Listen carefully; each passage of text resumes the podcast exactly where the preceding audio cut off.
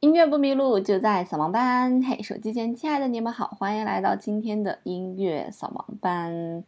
最近呢，哎，这个古典音乐界比较热闹哈，因为在二月二十五日，世界三大男高音之一的多明戈承认他这个性骚扰二十多名女性啊，并且将承担全部责任，并且道歉。那这件事情的起因呢，是在二零一九年八月的时候，有八名歌手和一名舞蹈演员声称自己曾经多次被多明哥骚扰。时间呢，最早可以追溯到上世纪的八十年代末。然后呢，在二零一九年的九月到。这个十二月的时候，全美音乐家工会聘用的律师就开始调查这件事情了，总共约见了五十五个人，其中二十一个人表示，他们曾在上世纪九十年代到两千年经历或目睹多明戈的不当行为啊，就是各种袭胸啊之类的这种行为啊。还有两个人呢承认他们在不得已的情况下与其发生了关系，然后另外还有十二人表示他们知道此事，并且公司对此事也有所耳闻。然后呢，多明戈呢也请了律师。师团队想要和这个工会进行谈判，准备私了啊，就是提出了大概是五十万的，他会向工会支付五十万美元，然后来覆盖工会聘请这个调查团队的费用，以及成立保护女性音乐家免受性骚扰的专项培训计划啊。那么交换呢，就是不要报道出来这件事情。但是没有得逞，所以所有就被报道出来了。所以在二月二十五号这一天呢，多明戈就承认说自己这个承认骚扰过这么多女性，并且为他们道歉，以及为自己做的所有行为这个负全部的责任。那也有一些女性承认，因为没有去答应多明戈的这个某方面的特殊要求，所以在自己的事业上呢受到了这个挫折哈。其实这种事情在每一个行业里面应该也都有吧？那在这个古典音乐这个界里面，当然也有很多丑闻哈。那如果你对这些八卦感兴趣的话，古典音乐的八卦感兴趣的话，推荐大家一本书，叫做《谁杀了古典音乐》啊。如果你想获得 PDF 版本呢，可以去微信公众平台“音乐扫盲班”回复“古典音乐”，就可以收到这个 PDF 的版本啦。那这本书呢？它里面所讲的一些东西比较硬核，一看这个作者就是在这个行业里面待了很多年，而且十分正直，十分看不惯里面的一些权钱交易啊，一些这个艺术性不高的艺人因为炒作而拿到了很高的薪水，大概就是这样吧。那在这部分里面，作者还非常讨厌一个人，就是。卡拉扬啊，基本上就是说，卡拉扬就是在利用自己的权利，广泛布置自己的势力啊，然后引领了漫天要价的风气，还有一些这个艺术总监呀，猥亵男童啊，这个男对男性性骚扰的丑闻曝光，反正就是各种大家在平日里面想看的东西，在这里都可以看到。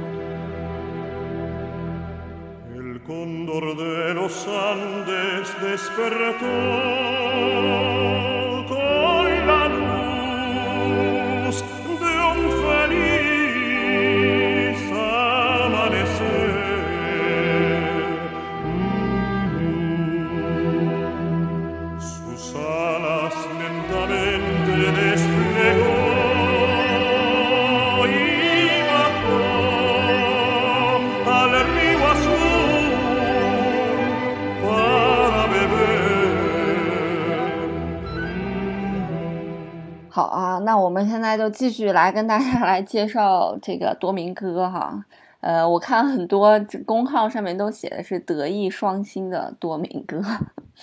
是不是有点打脸？然后再看他们以前写的这个多明戈的文章，可能这个编辑自己都要打脸了啊。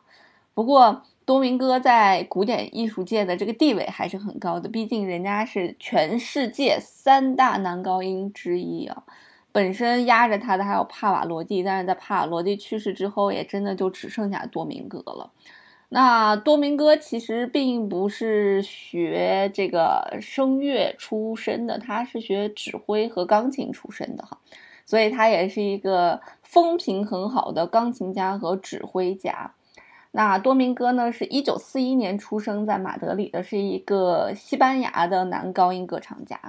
其实，在他刚出道的时候，刚唱歌的时候，他是唱男中音的啊。后来呢，才去唱了男高音。但是在他六十九岁的时候呢，他又回归唱了男中音，所以他应该是中音也不错，高音也不错的这样一位德艺双馨的。呃，这个歌唱家，那多明戈呢，还曾经九次获得过格莱美的大奖，所以不单单是在这古典音乐上面非常有成就，在混搭、在跨界这个流行音乐上面也有非常非常大的一些成就。我们刚才所听的那首歌，就是来自于他的一些唱的小曲儿吧，我们说唱的一些呃跨界的一些音乐。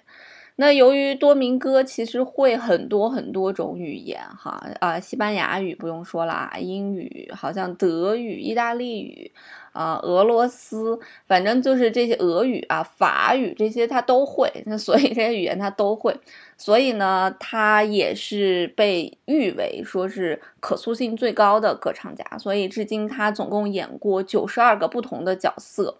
啊，从古至莫扎特。所写的一些歌剧，到近代的咱们中国的这个作曲家谭盾所创作的一些角色，大概一共有一百二十三个角色吧，他都这个，呃，演过哈。那里面就包括了有什么这个啊，游吟诗人呐，图兰朵呀，浮士德呀，卡门呐，啊，啊，罗琳，呃，罗恩格林呀，女武神呐，帕西法尔啊，就是我们听到 以及不熟悉的歌剧，他都唱过。包括在两千零六年十二月二十一日的时候，多明戈曾经演唱过谭盾的歌剧《秦始皇》，啊，在里面饰演秦始皇的角色，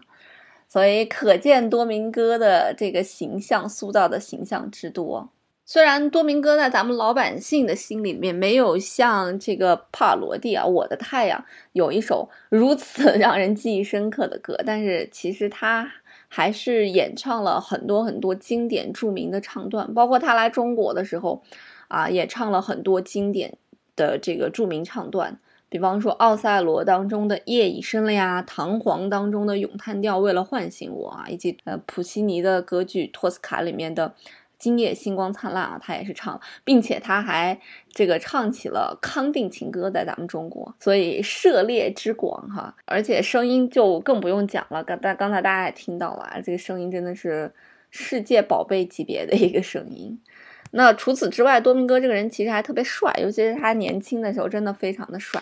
那三大男高音身高也都非常的高啊，帕瓦罗蒂是一米八四，然后呢，多明戈呢和卡雷拉斯他们俩。站在帕罗蒂的旁边，基本上还会比帕罗蒂高一点，所以有可能三大男高音的平均身高在一米八五到一米九之间，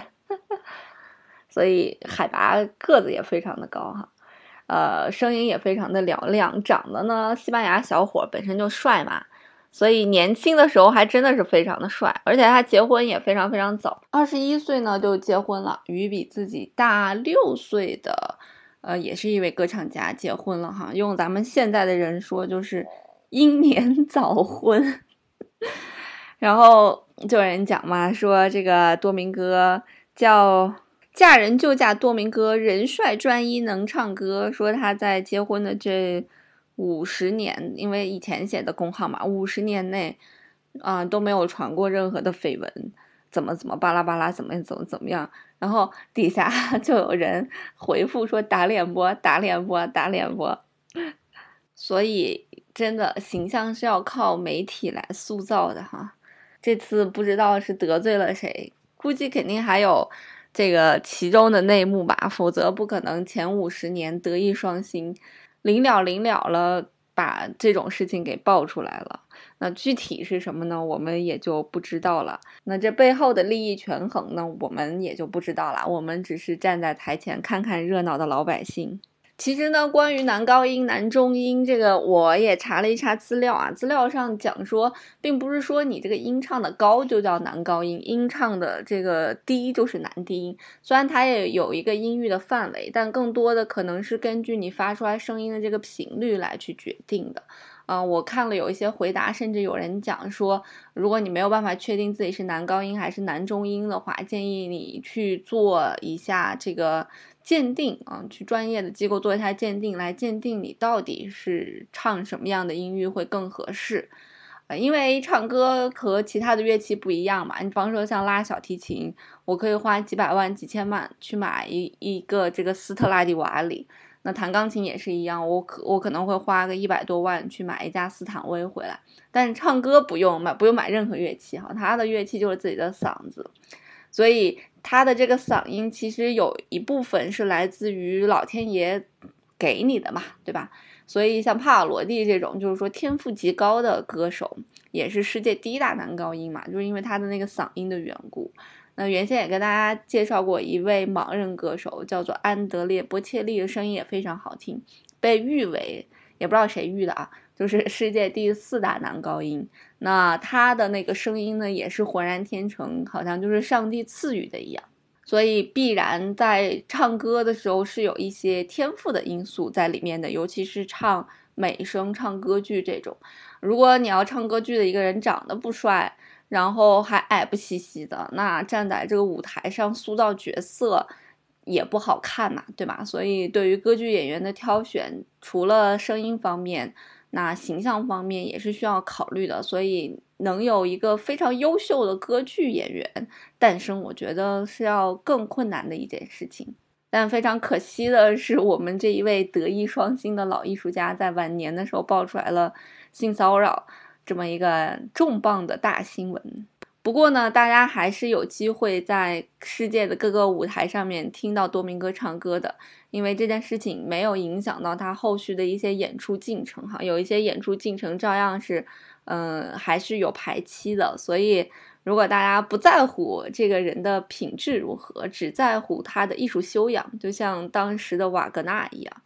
那大家还是去。啊，可以去世界各地来去听一听多明戈唱歌那种现场的共鸣和震撼吧。好啦，那今天的节目呢就到这里啦。音乐不迷路就在扫盲班，我们下期再见喽。